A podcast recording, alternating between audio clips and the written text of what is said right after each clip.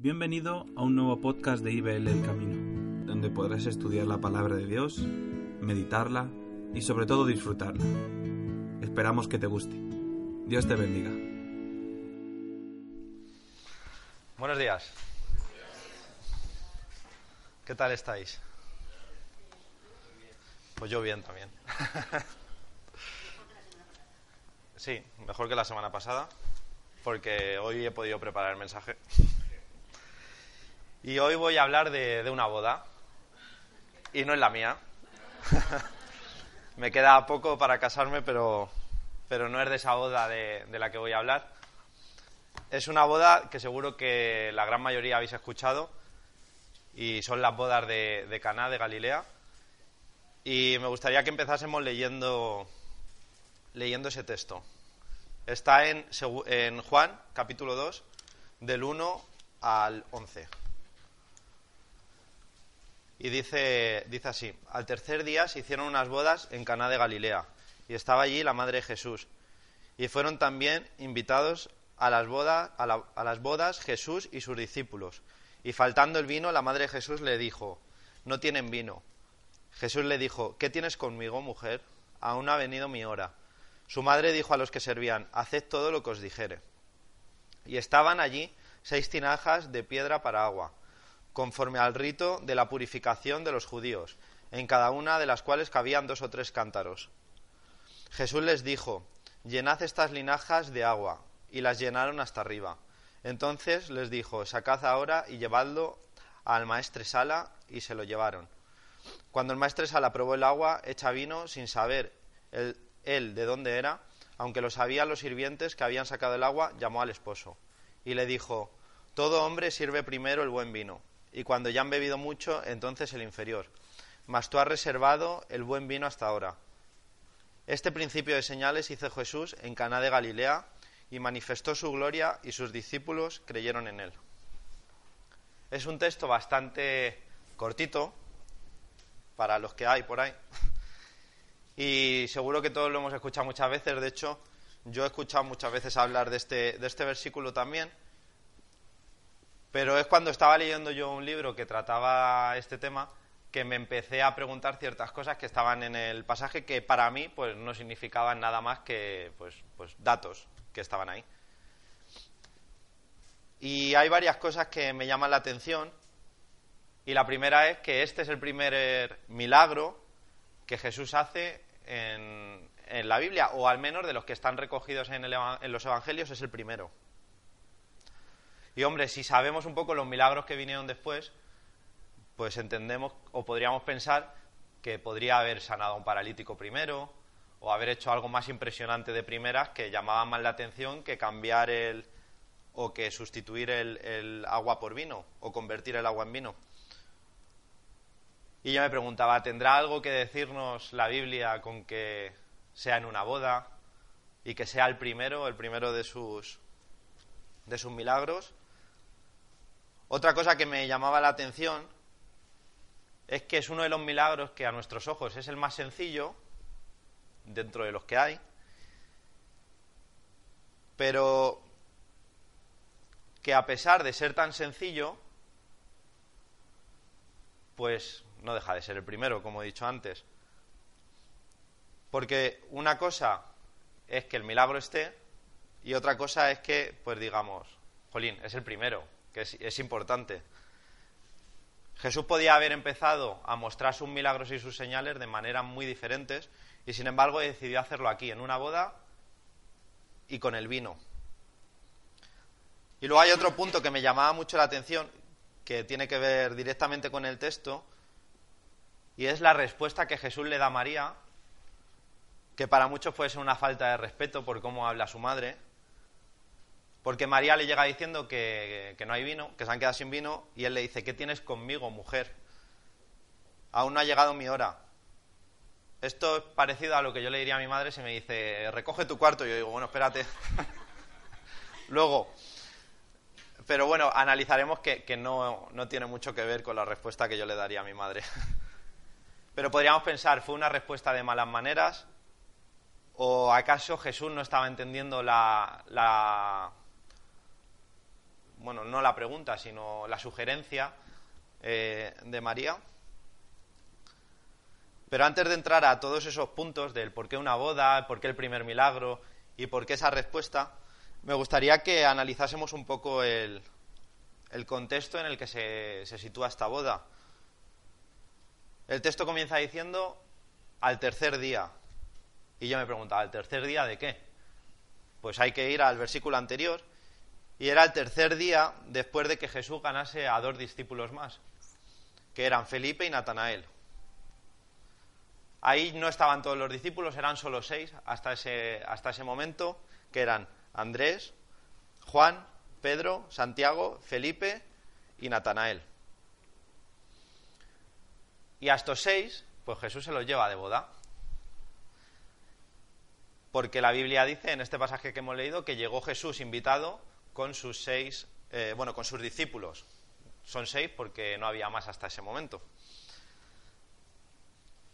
Otra cosa que nos ayuda a ponernos en contexto es que a algunos estudiosos dicen que había más de un Caná en Galilea,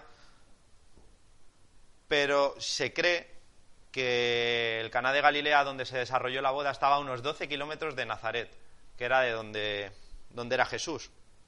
12 kilómetros nos parece muy poco.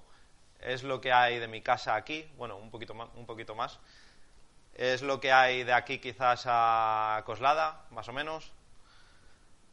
Pero eso en coche. Aquí lo hacían, lo hacían andando.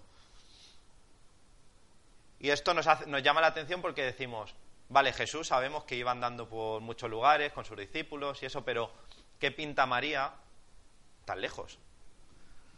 Entonces, eso nos, da un dato más de que posiblemente pues, la boda fuese un acontecimiento importante porque sería de algún familiar cercano de algún pariente. Cuando Jesús llega, posiblemente llevaba ya un rato ahí, y es cuando María le dice que no tienen vino. Algunos dicen que es porque María era una de las personas que estaba al servicio de esta boda, ayudando en el servicio, y que por eso sabía que no tenían vino. Ahora más adelante veremos que es algo que solo deberían saber los del servicio, porque a los novios y a la familia de los novios no les interesaba que no hubiese vino. O sea, que se supiese que no hubiese vino. Entonces algunos dicen, pues eso, que María pertenecía al servicio de esa boda, estaba echando una mano en lo que era el, el servicio.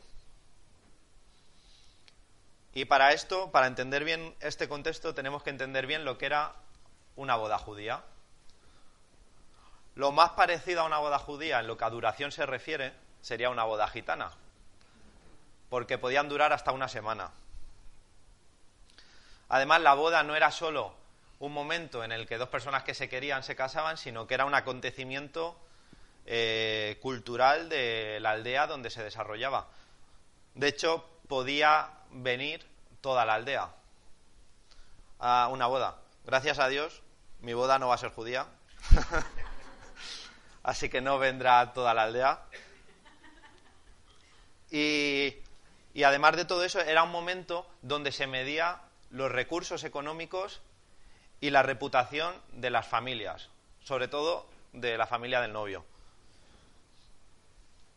Es decir, no era una boda, nos casamos, nos queremos y ya está.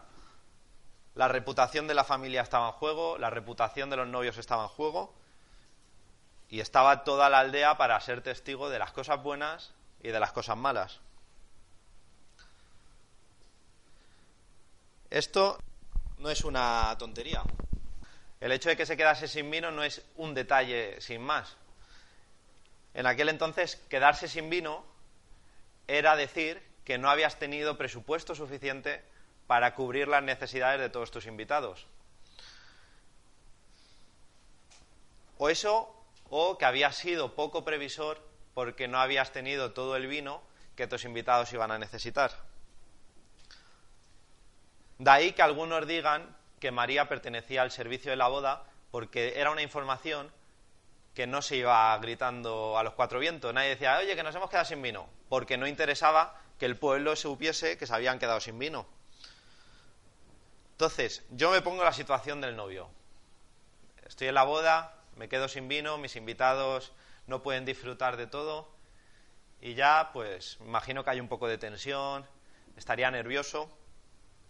Y creo que con ese pensamiento es con el que María se acerca a Jesús. No solo a nivel informativo de, oye, que no tienen vino, sino, oye, no tienen vino, haz lo que puedas porque sé que tú puedes hacer algo. Entonces, vemos que el vino pues ya no es como en una boda de aquí, que puede estar o no, sino que tenía un papel bastante importante. Entendemos que el vino se fue agotando en cuanto la boda pues iba, iba avanzando. Algunos podrían decir, Jolín, la Biblia dice que si te quedas sin vino, ¿qué más? Así que bebe todo lo que quieras, que ya llega Jesús y lo repone. Pues no es eso, tampoco, porque es verdad que el vino tiene un significado muy importante, pero es la propia Biblia la que nos dice que no nos embriaguemos, que hagamos un uso responsable, y de hecho hay textos que podéis buscar en Levítico 19 o en Eclesiastés 10.17 en los que habla de que el vino está bien, pero que por ejemplo el Levítico dice que antes de entrar al templo no te embriagues con vino. Es decir, entendemos que había habido un transcurso normal de la boda y que el vino se había gastado no porque algunos bebiesen mucho, sino porque una de dos, o había muchos invitados, o había poco vino, o ambas. Pero en ningún momento es que alguien había bebido más de la cuenta y se había bebido todo el vino con su mesa. Más que nada porque no había mesas. También es un dato importante. No son las bodas como ahora. Y ahora entenderemos también en qué nos afecta que las bodas no fuesen en mesas. Otro dato importante que, vemos que el texto dice es que el vino era algo que se daba desde el principio de la boda hasta el final, pero que al principio se daba el buen vino cuando los invitados lo disfrutaban más, acababan de llegar, y luego según iba transcurriendo eh, la boda y el vino bueno se iba agotando, sacaban el vino malo. Sin embargo, vemos que aquí pasa algo diferente. Tenían un vino, se agota ese vino, y el vino siguiente es mejor aún. De hecho, el mestre de sala lo que le dice, le dice, oye, los hombres normalmente sacan el vino malo al, al final y el bueno al principio, y tú lo has hecho al revés. Este es el bueno. Es decir, es algo que les llamó la atención, porque no era lo típico. Y aquí, en este contexto, es donde aparece la conversación. La conversación de, de María con Jesús. Bueno, conversación que es muy cortita, la verdad que es una frase de, de María y una respuesta de Jesús. Pero antes de ir a eso, perdón, antes de ir a eso me gustaría otro detalle que es muy importante. Cuando habla de las vasijas,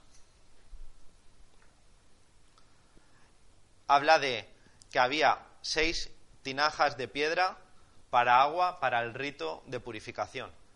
El rito de purificación era lo que hacían los judíos de lavarse siempre las manos, lavarse los pies antes de comer. Y aquí es donde tiene sentido que no comían en mesas, comían en el suelo, venían de andar por los caminos, venían de posiblemente polvo, barro en algunos casos. Entonces, para purificarse lo que hacían era lavarse sus manos, lavarse sus pies y ya podían comer.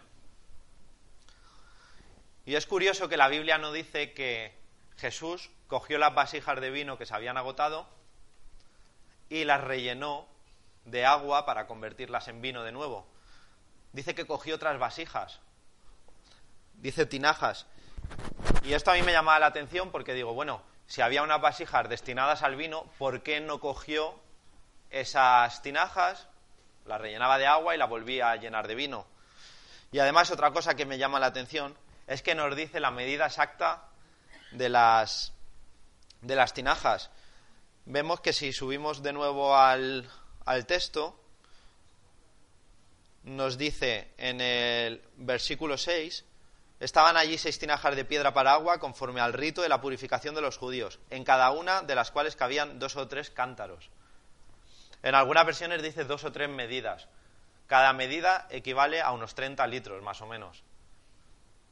Y este dato no lo dan porque el milagro fue más de lo que la gente se esperaba. Estamos hablando de que a lo mejor había entre 60 y 90 litros por cada vasija. Y aquí, ahora sí, una vez que hemos entrado en el contexto, vamos a analizar esa conversación y ese milagro de, Jesús. Vemos que María se acerca a Jesús y como hemos dicho antes, le hace una frase que podría ser pues un dato más. A mí en una boda alguien me dice, no tienen vino, y digo, bueno, pues nada, pues bebemos otra cosa.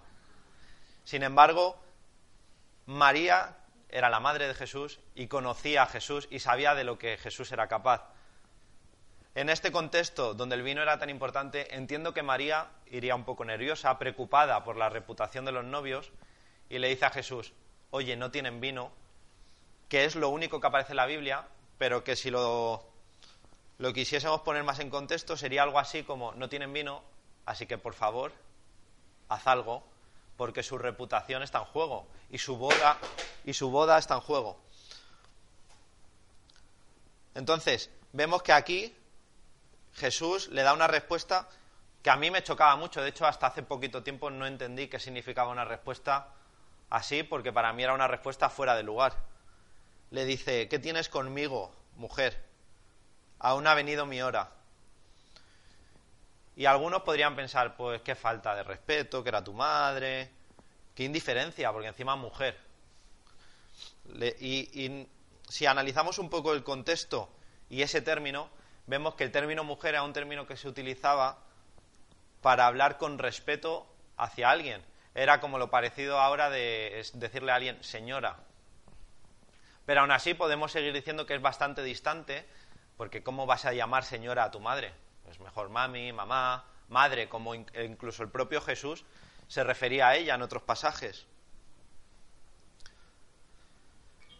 Cuando Jesús da esta respuesta, primero le está dando una posición de respeto a María, por llamarle señora, y segundo, lo que nosotros podríamos considerar distante, es un acto de cariño hacia María, porque Jesús quería que María le empezase a dejar de ver como su hijo, para que cuando Jesús padeciese en la cruz, sufriese menos.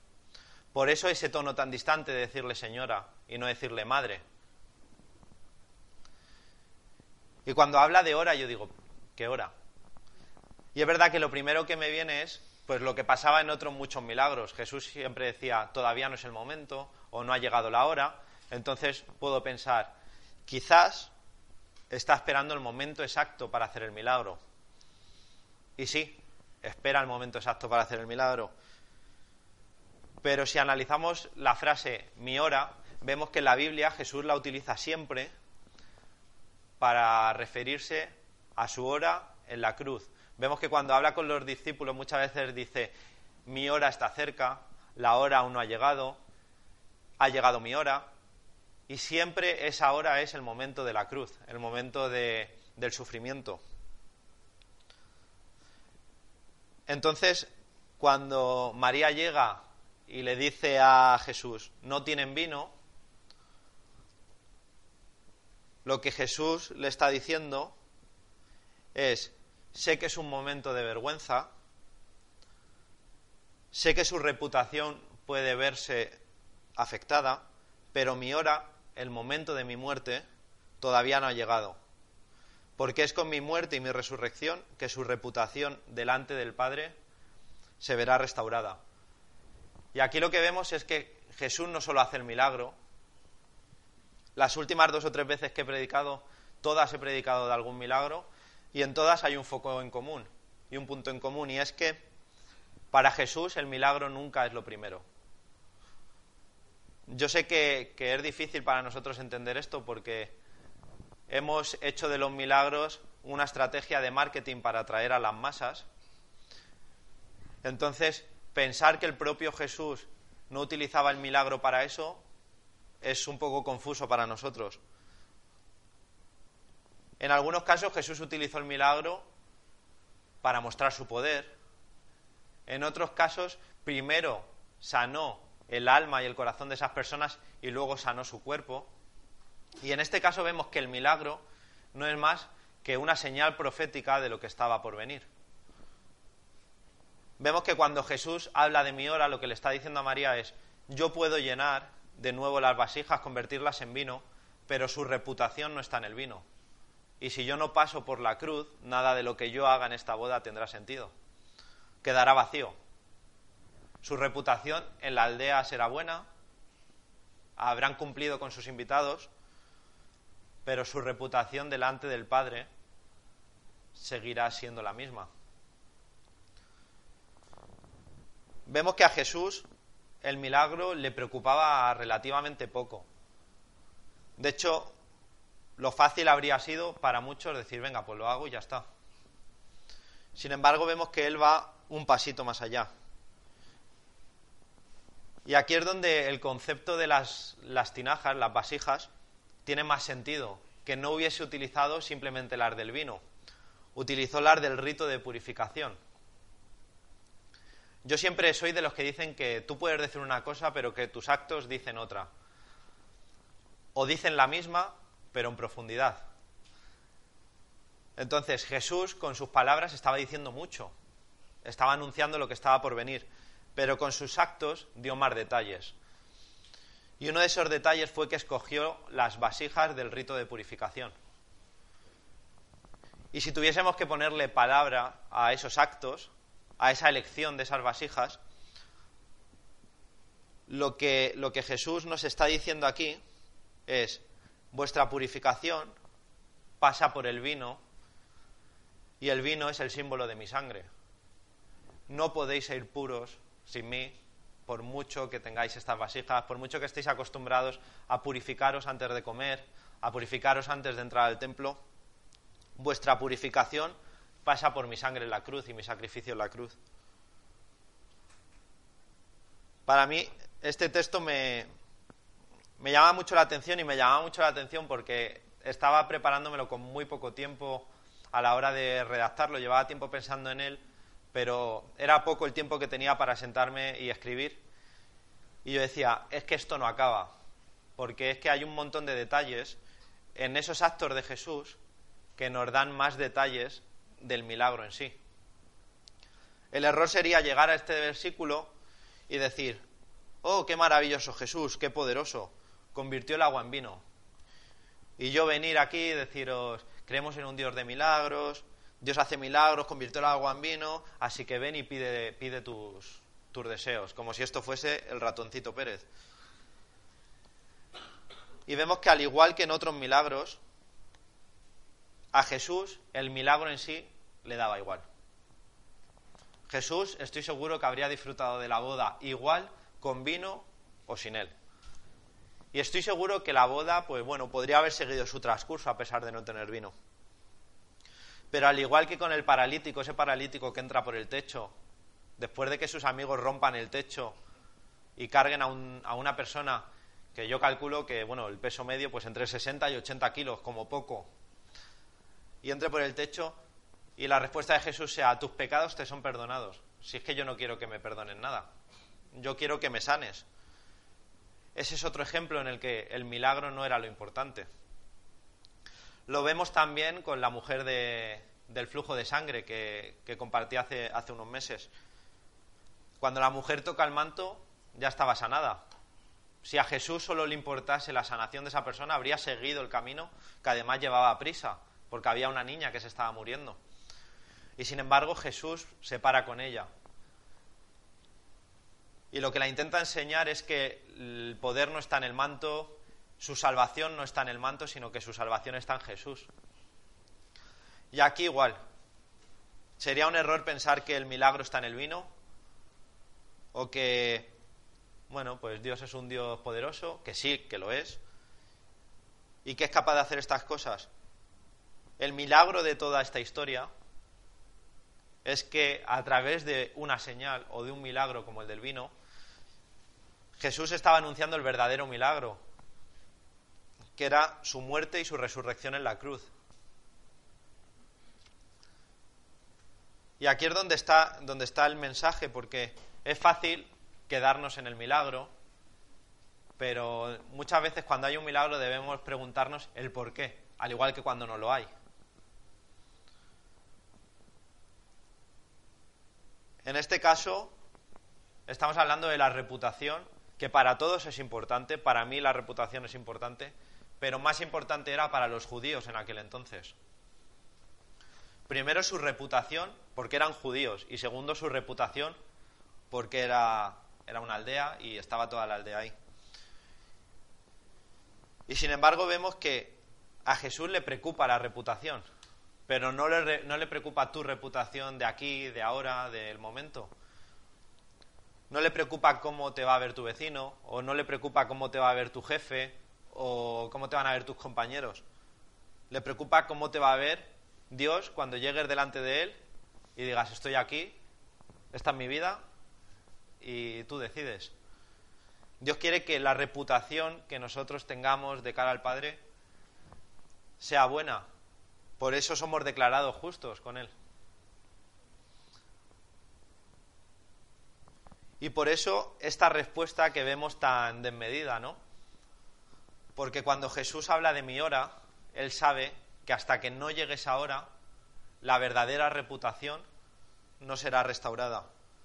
Entonces, me gustaría que nos quedásemos con, con este punto, porque al final es lo importante. El milagro, yo estoy seguro que la Biblia podría haber transcurrido sin milagros y Jesús seguiría siendo el mismo. Porque para mí Jesús no son sus milagros, sino Jesús es lo que comunica con esos milagros.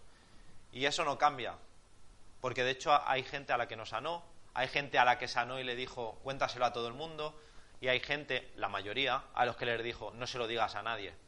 Entonces, en los milagros Jesús actuaba según la persona. Pero en todas las personas la preocupación de Jesús fue la misma. Y fue la salvación, la salvación de esas personas. Entonces, en una boda en la que la, reputación es tan importante, Jesús anuncia su, su muerte y su resurrección, porque es donde está la verdadera reputación. Si Jesús no hubiese hecho eso, el pueblo, bueno, la habría visto bien. Ahí vino, ok. Pero si Jesús no muere en la cruz, esta gente se hubiese puesto delante de, del Padre, delante de Dios, y no habrían tenido esa reputación que tanto les importaba en su boda. Hay un texto para, para acabar que está en Romanos, Romanos 10, 11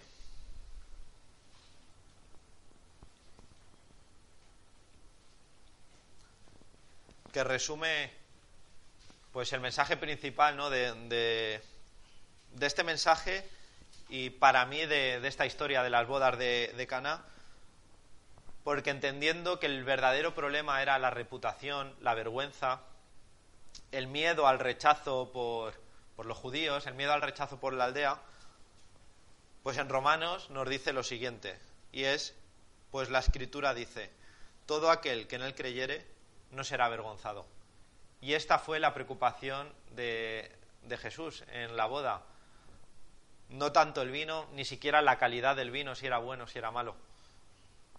Jesús quería que su reputación fuese cambiada. Y eso es aplicable para nuestras vidas también. No necesitamos estar de boda y no necesitamos tampoco estar rodeados de judíos ni de gente que le importa mucho el vino. Esto es aplicable para nuestros trabajos, es aplicable para nuestros vecinos, es aplicable para nuestros amigos, incluso es aplicable para la iglesia y para los que nos ponemos aquí muchas veces.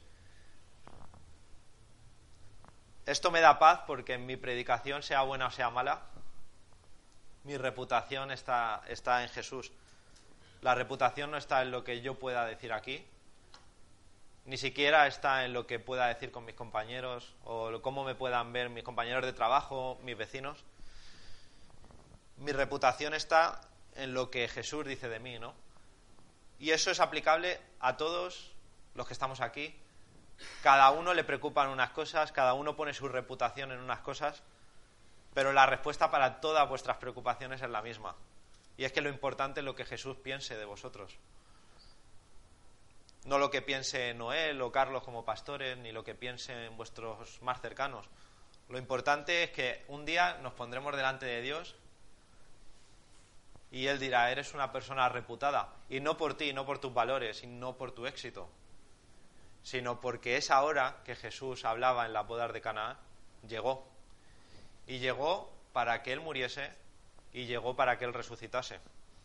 Como dice, como dice Pablo,